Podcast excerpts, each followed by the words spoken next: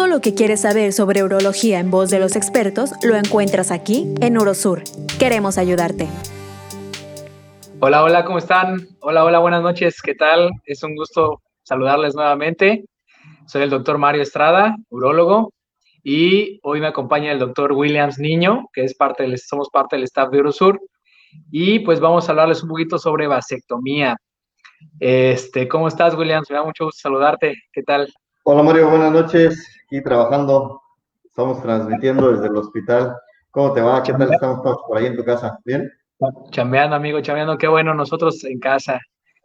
Oye, este, pues fíjate que quería aprovechar para saludarte y este, tenemos que hoy platicar un poquito acerca de este tema de vasectomía que pues es este, considero que ha tomado auge en los últimos tiempos y queremos resolver algunas dudas que nos están este, preguntando en las redes sociales de Eurosur.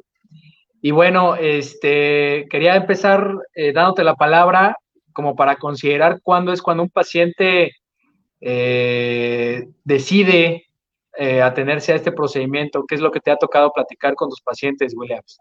Fíjate que es una pregunta muy interesante, Mario. Este, ya te puedes dedicar a ser reportero, te sale muy bien. Me sale, se me da, ¿verdad? Si no le hago en la urología, reportero. No, no, no, ya si la urología no deja, ya de reportero la libra. Este, fíjate, ¿en qué momento debemos de considerar una vasectomía? Pues yo creo que la situación es muy simple. Cuando tú ya decidiste no tener descendencia, ya decidiste no tener hijos, ese es el momento. No hay una edad, no hay un tiempo. Hay gente, a mí me ha tocado pacientes que incluso no tienen familia y ya ellos decidieron hacerse la vasectomía, ¿no? Este, y hay gente que ya tiene la familia que quiere y no se la hace. Entonces yo creo que cuando el varón decide, a veces junto con su pareja, si está en pareja, este, que ya es momento de la vasectomía, ese es el momento, ¿no?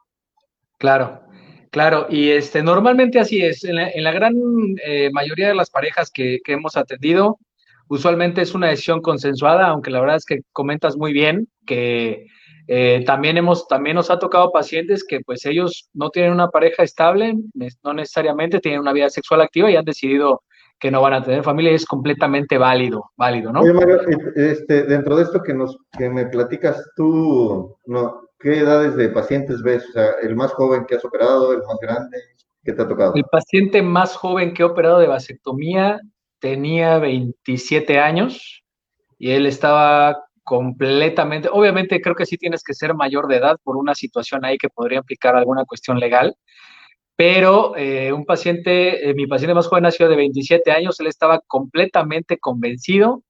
Eh, de hecho, en la primera consulta se le solicitó que, pues, este, que tuviera esta información, se le explicó absolutamente todo lo que implicaba este, y era su decisión, y la verdad es que pues, él no tenía ninguna pareja estable, sino simplemente tenía una vida sexual activa y en ese momento tomó la decisión y es muy válido, ¿no? Este, ahorita que comentamos de esto de los pacientes jóvenes sin descendencia que llegan y solicitan la vasectomía, tuve un caso, fíjate, me tocó un paciente que la quería como método anticonceptivo y me dijo, ¿sabe qué, doctor? Yo me quiero hacer la vasectomía, ahorita no quiero tener bebés, y, ya que yo quiera tener hijos, me, reconecto, ¿no?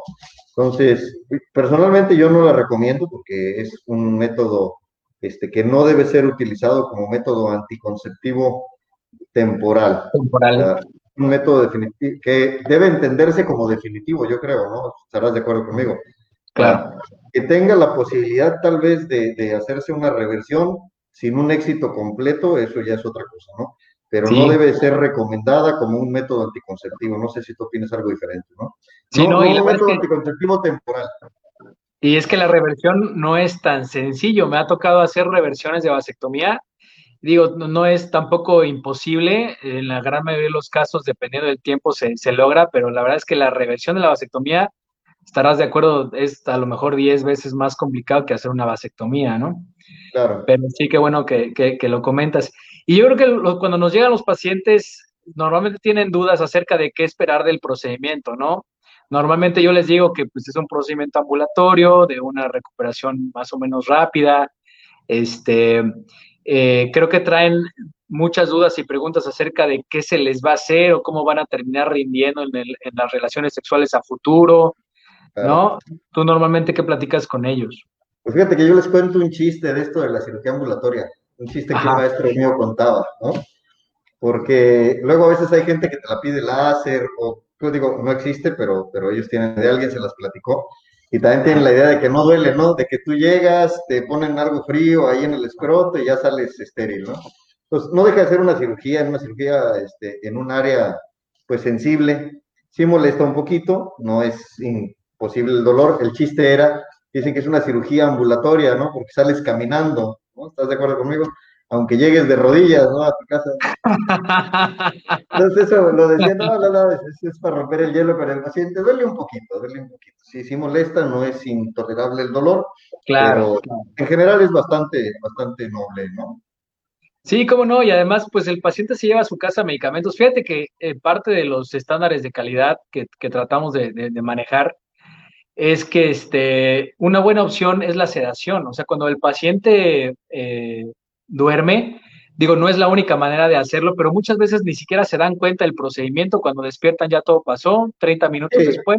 Y eso es algo muy importante, fíjate, porque yo tengo pacientes que todavía no los has inyectado y ya están sudando con taquicardia y todo. O sea, la sensibilidad, la, la sola idea de me vas a inyectar en un área que yo considero muy sensible, a veces causa más sufrimiento, no dolor, sufrimiento, que la propia este, inyección. Sí, o están nerviosos, se mueven un poquito y tú estás ahí tratando de manipular y se está moviendo, entonces creo algo que... algo que le interesa mucho al paciente es cuánto dura, tú cuánto más o menos le, dices a tus pacientes que tardas en una vasectomía, ¿no? Porque luego hay quien piensa que se hacen dos minutos también, ¿no? Eso es, eso es. No, yo les digo que el tiempo total que tienen que considerar en el procedimiento aproximadamente es de hora y media, dos horas entre que llegan, se les atiende, se cambian, se canalizan. O sea, como vasectomía como tal, yo creo que estaríamos hablando entre unos 15 a 25 minutos aproximadamente, desde el momento en que empiezas al momento que termina la vasectomía, ¿no? Pero si ya además incluyes, pues despertar al paciente, cambiarlo, yo los paso luego al consultorio para darles una receta, preguntarle cómo se siente. Yo creo que deberían de calcular más o menos como una hora, hora y media. Sí, yo creo que, mira, este, todo el, paso desde que llega el paciente al hospital, se opera y todo, pues puede llevar dos, tres horas, ¿no? El procedimiento en sí, en quirófano, realmente es muy, muy cortito, unos 20, 30 minutos, yo creo, ¿no? Sí, este, más o menos. Eh, ocasionalmente yo subí, fíjate, hace, hace un tiempo en un podcast subí todas las fotografías de cómo era el procedimiento de la vasectomía, porque la gente quiere saber, ¿no? Pero lo que descubrí es que no quiere ver, o sea, a la gente no le gusta ver todas esas escenas. Entonces, no les vamos a platicar paso por paso. Yo creo que lo que tiene que saber un paciente es que son dos pequeñas incisiones, o puede ser quizá una eh, a los lados del escroto en la parte central, y a través de esa se localiza el conductito que lleva el, el esperma, que se llama deferente, se secciona, se cose o se pone alguna grapita metálica, lo que sea más apropiado para ese caso, y, se cierra la herida, ¿no? Aquí yo te pediría, Mario, que nos abundes un poquito. Entonces, si hay heridas, ¿por qué le llaman sin bisturí, no? Porque eso me dijo un paciente un día. Oiga, doctor, y si me va a hacer una herida, ¿por qué dice que es sin bisturí? Sí, sí, la, la, la, técnica más, este, pues la más actual, que también ya tiene sus años, fue escrita por el doctor Lee, y consiste en, se le llama sin bisturí porque si somos estrictos, pues realmente no hay ningún instrumento cortante, ¿no? No, usas ningún bisturí o un cuchillo, coloquialmente hablando. Antes que se hacía, pues se hacían incisiones un poquito más grandes y se cortaba la piel para poder llegar a, los conductos. Actualmente hay una pinza especial que, que, tenemos los urólogos que se llama pinza Elim, que en lugar de hacer un corte y abrir la piel, lo que haces más bien es eh, clavarla y abrir. Entonces, la piel como que en lugar de, cortarse y separarse, más bien se, se, abre en unas líneas que todos tenemos, eh, que se llaman líneas de Langerhans, y ese, esa abertura, al hacerlo de esa manera, sin cortar en frío, sin tener un cuchillo como tal, pues pega un poquito más rápido, se inflama un poquito menos, eh, incluso comentan por ahí que puede llegar a sangrar un poquito menos, aunque la verdad la vasectomía no es un procedimiento que, que, sangre realmente eh, mucho. Claro, no debería, ¿no? Y, es, y en esa situación, pues este, eh, no se usa ningún bisturí, entonces realmente el paciente puede tener un poquito más de comodidad a la hora de cicatrizar esa herida, ¿no?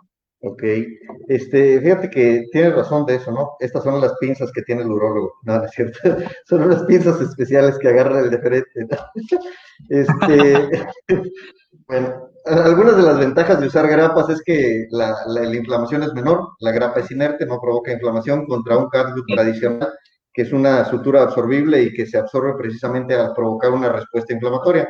Entonces, no es que te vas a tener dos este, inflamaciones muy importantes, más bien es que al no haber respuesta inflamatoria, el dolor es menor, ¿no?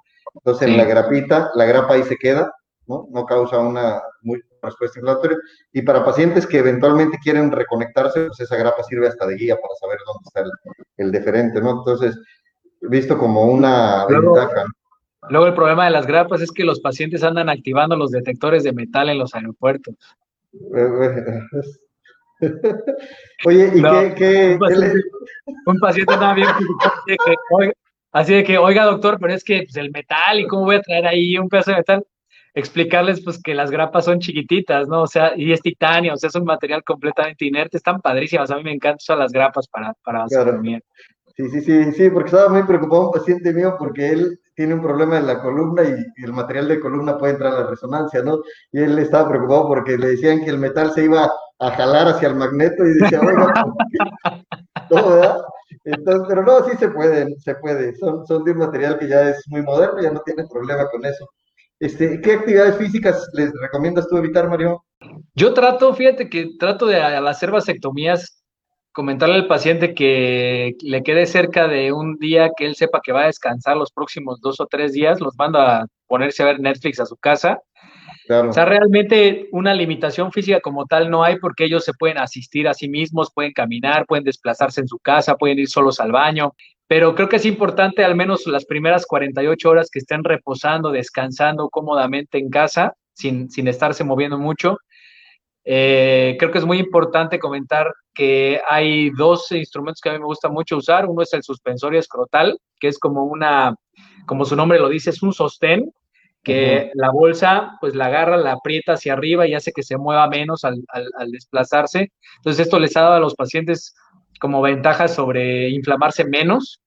Y el, y el, frío, ¿no? El frío local que con, con hielito o con unos este, dispositivos que, que eh, tenemos por ahí, que es como un calzón frío, la verdad es que se inflaman mínimamente y les va mucho mejor en la, en la recuperación. ¿Cómo, cómo, cómo ese, ese que mencionas, el suspensorio que se puede meter al refrigerador, es buenísimo, ¿eh? Digo, porque puede el paciente prácticamente hacer todo y no estar ahí este, con el frío, con el hielo pues, pendiente, se le da mucha independencia, ¿no? Ahora, aquí hay, que, aquí hay que mencionar que tiene, la, la vasectomía tiene un índice de éxito casi del 99.7%, ¿no? Eh, el problema puede ser posiblemente, eh, porque hay gente que dice, oiga, es que ya me operé vasectomía y mi pareja se embarazó. O sea, aquí es importante mencionar que después de la vasectomía tú no inmediatamente eres estéril. Tienes que esperar un tiempo, se recomiendan unos tres meses más o menos, en un 80 o 90% de los casos, y unas 25 eyaculaciones para que ahí salga todas las células reproductivas que tienes. Y antes de tú ir nuevamente a, tener relaciones sexuales sin protección, sin un método anticonceptivo, tienes que hacerte una espermatodioscopía para asegurarte que ya no tienes células reproductivas, ¿no? Que aquí es donde está la mayor cantidad de, de, de fallos, ¿no? O sea, este, porque se les olvida o no se hacen el estudio o llegan a casa y, pues como premio a que se hicieron la vasectomía, este, pues tienen otro bebé, ¿no?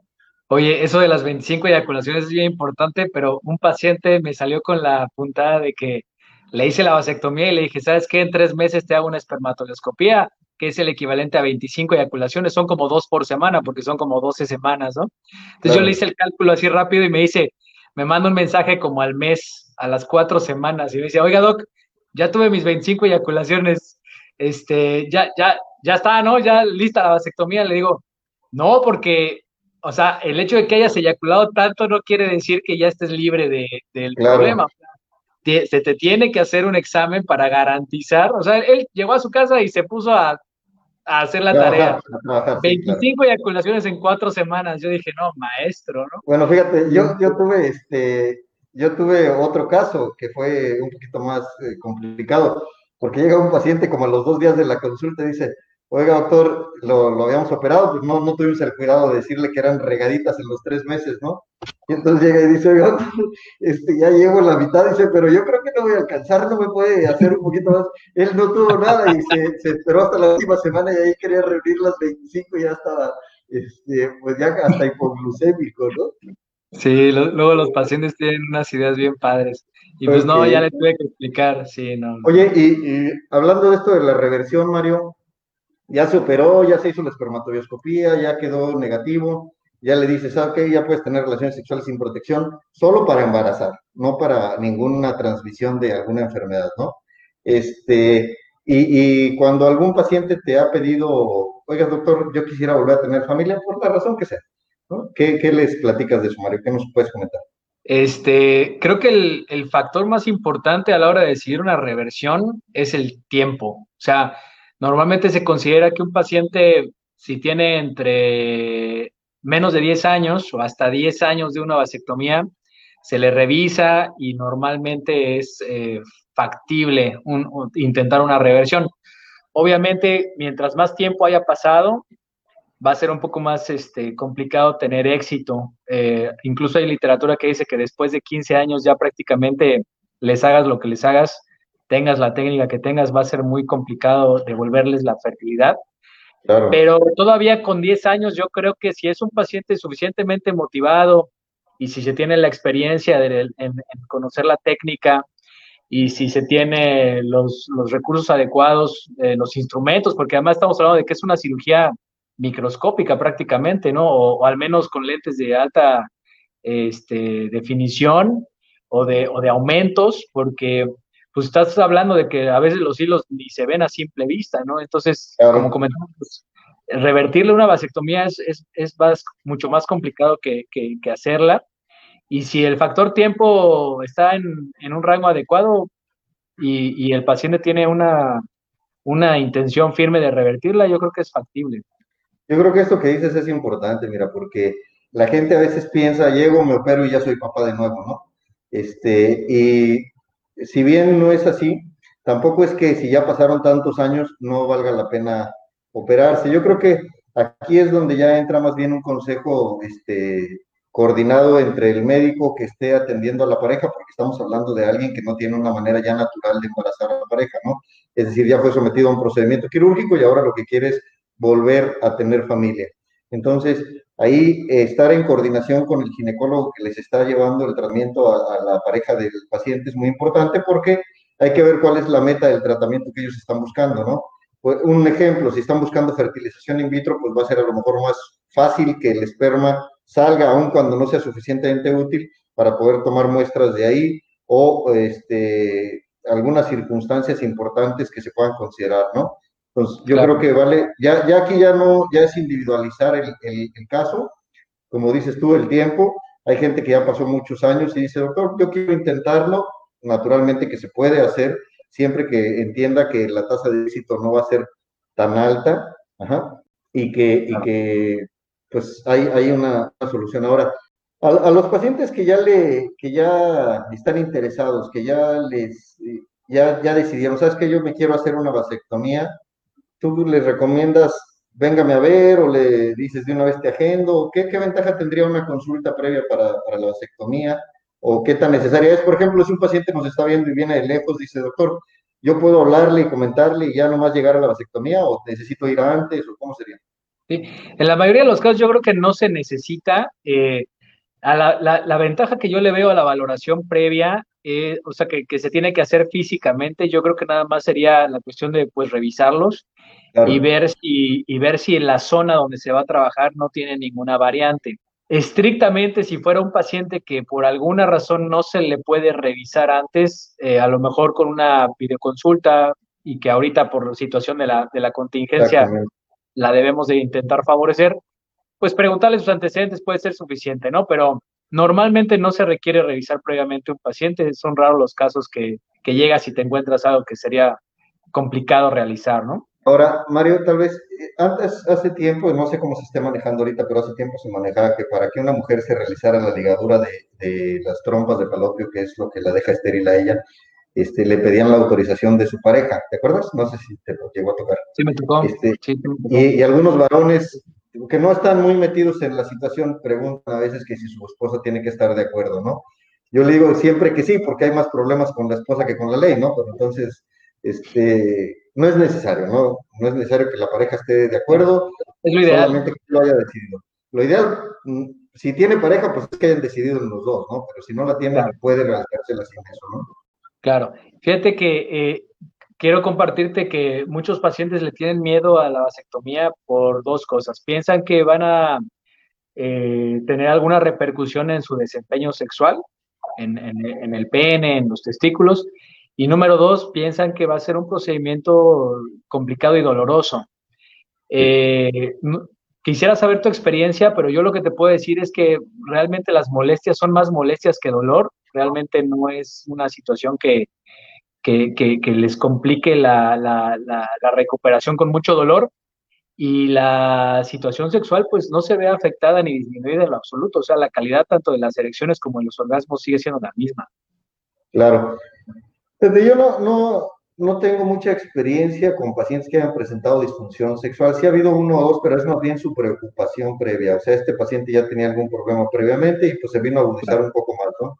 Entonces ahí hay que explicarle muy bien. Este, a estos pacientes que tienen esta duda les ayuda muy bien la consulta previa porque les resuelves todas las dudas, les explicas cómo está la inervación, el flujo sanguíneo y todo.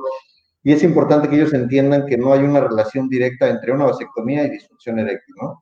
Y ya cuando lo comprenden bien, ya lo veo muy, muy manejable. La otra situación acerca de las molestias, los pacientes que yo hago algunas vasectomías con anestesia local, pero creo que cuando está muy tenso el paciente, tracciona un músculo que está deteniendo el testículo y entonces estás con una tracción constante durante todo el procedimiento. Y si bien no es una tracción dolorosa, sí resulta ser un poquito molesta en los siguientes días, ¿no? El paciente siente como si se hubiese golpeado con un balonazo o alguna situación de ese tipo. No, no a ese nivel de dolor, pero esta molestia sorda, inespecífica que deja esa situación. Entonces, con la vasectomía con anestesia por sedación, donde el paciente se relaja y se duerme, no he visto este problema. Este, yo creo que eso resuelve todas estas circunstancias, ¿no? Sí, yo, con, yo cuando me entrené en la residencia, las, la mayoría de las vasectomías las hacíamos con anestesia local. Y se puede, o sea, se puede, pero también hay que reconocer que muchos pacientes tienen diferente umbral al dolor y su tolerancia al manipular una zona que es un poco íntima, delicada, eh, puede ser mucho menor de lo que ellos creen. Entonces, siempre trato de decirles que a lo mejor eh, con la finalidad de que tengan una experiencia más agradable y que no recuerden la vasectomía como sufrimiento y dolor, este, porque luego a veces eso les cuenta, ¿no? De que fíjense que mi amigo y el primo de un amigo se la hizo y fue lo peor que le pasó en su vida y entonces a veces llegan ya con una idea un poquito diferente de lo que tenemos como calidad en, la, en la práctica, ¿no? Yo creo que este es uno de los procedimientos, Mario, que por la situación de la salud en nuestro país y la, este, el acceso a los recursos de salud, se empezó a hacer, son creo de los pocos, y no es que el único procedimiento del manejo urológico que, en donde también participan este, médicos no urólogos, y este, esto ha hecho que a veces los procedimientos este, se puedan hacer incluso en consultorio, se hagan con recursos limitados pues cuando sucede de ese modo, normalmente lo que aumenta es el disconfort en la sensación o en la experiencia del tratamiento que tiene nuestro paciente desde cómo llegas. No es lo mismo hacértela en un consultorio que en un quirófano formal, por ejemplo. No es lo mismo hacértela con anestesia local, en donde sientes los piquetitos desde el principio, que hacértela con sedación, en donde te duermes y despiertas y ya estás operado. No es lo mismo hacértela con un hilo absorbible que se llama Cadwood, que aumenta la inflamación contra una grapa este, de alta tecnología que te permite mapear para una cirugía después y que incluso no se inflama. Este, entonces, creo que hay algunas diferencias que, podríamos considerar. Eh, que esta cirugía, si bien es una cirugía de bajo riesgo, es una cirugía menor, puede eh, representar una experiencia en el tratamiento diametralmente opuesta cuando se le ofrecen todas las situaciones que tal vez no le ofrezcan más seguridad, pero sí más confort al paciente. ¿Cómo no? ¿Cómo no? Y que finalmente creo que es una parte muy importante de la, de la atención que todos, que todos tratamos de, buscar. Oye, eh, ¿sabes qué hace un poquito de ruido también? Y creo que es importante darle cinco minutos de comentario a los costos. Eh, muchos pacientes habría que tratar de hacerles una comparativa, no sé si te parece, eh, ¿cuánto se gastarían en 15 o 20 años de estar usando este, preservativos o anticonceptivos de cualquier tipo, hormonales, tabletas, pastillas, a hacerse una vasectomía hoy y que a lo mejor comparado con el número de, eventos sexuales que puedan tener el resto de su vida sexual, pues yo creo que se estarían ahorrando dinero. ¿Cómo, cómo, lo ves? Mira, yo, yo creo que en eso no hay ni qué pensarle, Mario, porque cuando hablas, vamos a hablar de la experiencia. El uso del preservativo contra poder tener una relación sexual sin preservativo donde le permite una experiencia sensitiva completa al paciente, pues el costo no, no, no tiene ni lugar, ¿no? La otra circunstancia, cuando tú ya decidiste tener eh, un método definitivo, este, el riesgo que asumes al poder tener otro bebé, o sea, el costo se va a disparar enormemente, ¿no? Porque hay gente que dice, no, mira, ahorita no, mejor porque no tengo dinero o esta cosa, y de repente no son raras las historias donde ya tienen otro bebé, ¿no? Y ya llegan, no, ya sé que ahora sí ya me quiero operar, porque fíjese que estábamos esperando. Entonces yo creo que en costos no hay ni qué pensarle, ¿no? Este, tal vez, yo, yo recomendaría opérate, o sea, si ya te tienes que operar, opérate. Si el costo es un problema, pues entonces a lo mejor tendrás que buscar alguna de estas opciones del sector salud que son más accesibles, ajá, pero la, cirugía se debe hacer, o sea, no debe ser una cirugía que se difiera por costos. A lo mejor lo que vas a tener que planear es si tu capacidad económica te da para obtener un tratamiento con más confort, una mejor experiencia de salud, que no tengas estas eh, situaciones incómodas, pues yo, yo este, creo que las pagaríamos, ¿no? Este, en este costo de oportunidad, es decir, en el momento en el que estás debajo del bisturí con unos piquetes en el escroto y con el jalón y todo esto, este, pues el costo deja de tener importancia y hubieras querido estar en el otro lado, ¿no? Entonces, yo creo que aquí no, no hay que pensarle, si ya lo decidieron, ya si ya decidieron no tener familia, hay que operarse, ¿no? Y lo demás es buscar la mejor alternativa. Algunas clínicas manejan planes de pagos, este, pagos diferidos, ajá, pero eh, tratar de ver por costos, creo que el costo de no operarte de la vasectomía, las complicaciones de los métodos anticonceptivos para la mujer, ¿no? La situación de la sensibilidad y toda la experiencia sensitiva con la pareja. La cuestión de que si tienes otro hijo, no lo tienes, o sea, por donde le busques es más económico operarte que, que, este, que esperarte, ¿no? Sí, muchas veces, aunque los anticonceptivos hormonales son, son buenos eh, de calidad, pues a, muchas pacientes eh, sí les llegan a ocasionar a veces trastornos este, en retención de líquidos, en el peso, en la, en la piel, eh, granitos, en sensibilidad. O sea, también hay que considerarlo porque muchas veces esa carga queda sobre la mujer cuando a lo mejor con un procedimiento sencillo que realmente no es tan complicado, no es tan caro y que es más seguro y definitivo en un hombre, pues podría resolver todas estas incertidumbres, ¿no? De que, y, estarse cuidando y, estar gastando pastillas. La verdad es que tiene muchas, muchas ventajas cuando se trata de esta decisión. Esto que comentas es cierto, Mario, porque vamos a poner en perspectiva que, ya decidieran no usar ningún método anticonceptivo, sino uno definitivo y buscaran uno quirúrgico. En la mujer es una cirugía que tiene que entrar a través de la cavidad abdominal, es una cirugía mayor, es una cirugía que tiene riesgos, y en el varón es una cirugía menor y es una cirugía ambulatoria. Entonces, si lo vemos en eso, el riesgo es significativamente menor para el hombre que para la mujer. Entonces, la vasectomía tiene, tiene mucho lugar, ¿no? Pero lo que sí es importante, creo yo, es si el varón es soltero, no tiene pareja y ya decidió él personalmente no tener familia, bueno, pues tendrá toda la posibilidad de tomar la decisión solo, ¿no? Si, si tiene una pareja, pues siempre es buena idea que lo, que lo comenten, ¿no? Que lo platiquen y que queden de acuerdo en que eso es lo que ambos están, están buscando para, pues, fortalecer ese lazo y evitar alguna situación después, porque al final del día es algo que va a afectar a la pareja. Así es, así es, completamente de acuerdo contigo y pues acérquense, les, les hacemos una atenta invitación a que los especialistas eh, vamos a tener siempre eh, toda la información necesaria y actualizada para que ustedes tomen una muy buena decisión, ya sea solos con sus parejas. Eh, acérquense a, los especialistas. Y pues bueno, la verdad es que Williams me da un chorro de gusto verte, saber que estás bien. cuídate mucho. Me gustaría despedirnos con, con, un pequeño mensaje recordándole a los pacientes que eh, tratando de adaptarnos también pues a la situación, a la pandemia, a la contingencia, pues también hay que aprovechar mucho los recursos tecnológicos que, que hay actualmente, ¿no? Y que si ellos necesitan una consulta, se les puede brindar una atención eh, online, una atención a través de, Internet, y que hemos tenido una gran aceptación y un gran porcentaje de éxito dándole seguimiento y continuidad a los, a los padecimientos de nuestros pacientes de esta manera. Y consideren que en todo momento, eh, no sé si, si, me darás la razón, eh, en el caso de que se necesite una revisión, algo presencial, un procedimiento, una revisión, pues tenemos todos los protocolos necesarios de, seguridad y, todo el alineamiento sanitario en sur para hacer que este riesgo sea muy bajo y que se les pueda dar una atención de muy buena calidad.